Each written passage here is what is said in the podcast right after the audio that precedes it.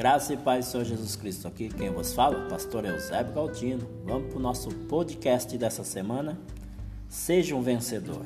Ao superar obstáculos e ao encarar transformações necessárias para a conquista de seus ideais, cada um é provocado a ser herói de si mesmo e de sua própria saga. Observe essa comparação entre um vencedor e um perdedor. Um vencedor é sempre parte da resposta. Perdedor é sempre parte de um problema.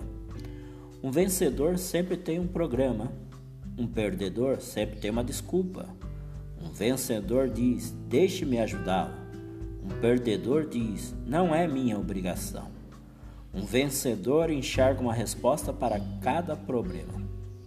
Um perdedor enxerga um problema para cada resposta. Um vencedor diz: pode ser difícil, mas é possível. Um perdedor diz: pode ser possível, mas é difícil. Um vencedor não vence pessoas, vence obstáculos e desafios. A verdade é que o mundo de hoje só tem lugar para pessoas que pensam dessa forma, pessoas que não são derrotistas, pessoas que pensam de uma maneira diferente e encaram a vida de modo otimista.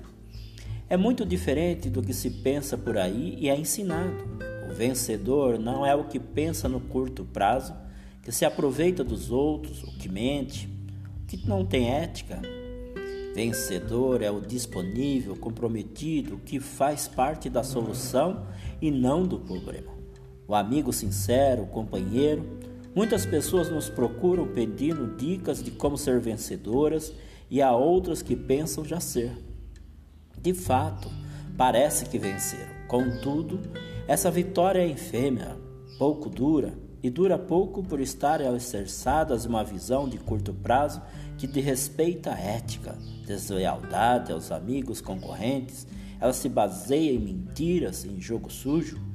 O tempo sempre mostrou que os verdadeiros vencedores em longo prazo não são os aproveitadores, e espertos que encontramos buscando prestígio a qualquer preço. Seja também você um vencedor. A Bíblia diz que somos mais do que vencedores por meio de Cristo Jesus, o nosso Senhor. Mesmo sabendo esta verdade, não é o que temos visto em muitos cristãos.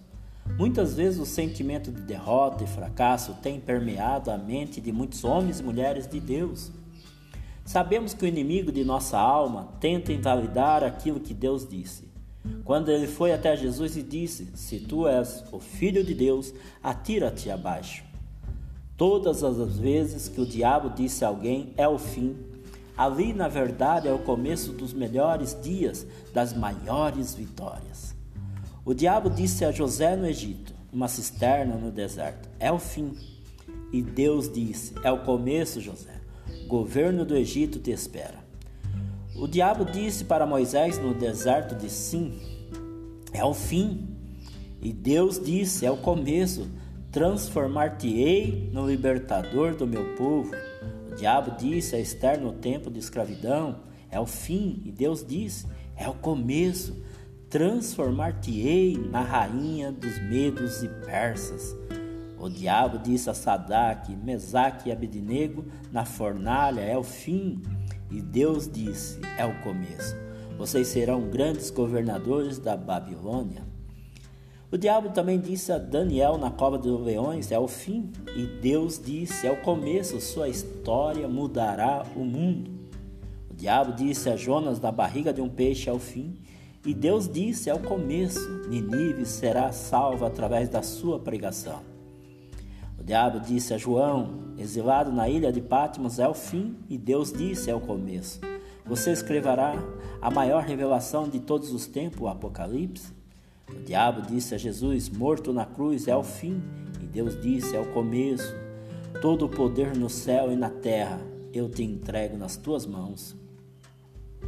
Por isso, quando o diabo diz, disser a você que é o fim, começa a dar glória a Deus, aleluia, porque Deus está dizendo: é apenas o começo.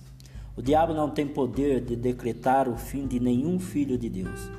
O sofrimento não é o fim, mas o começo para todos os que creem. A palavra de Deus diz que tudo o que é nascido de Deus vence o mundo. E essa é a vitória que vence o mundo, a nossa fé. O cristão nasce de Deus, o cristão que nasce de Deus acredita naquilo que a palavra de Deus está falando.